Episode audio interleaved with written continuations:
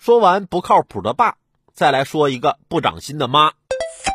近日，山东烟台一个男孩为捡手机被困假山，消防员赶来，在保护孩子下山时，男孩还念叨着没找回手机，我妈得揍我。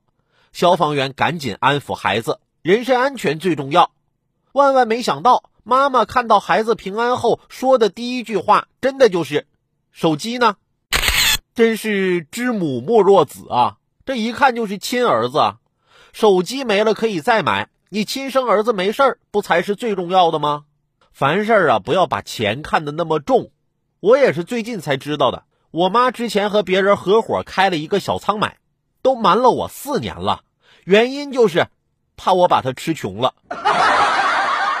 这真是亲妈呀，太了解我了。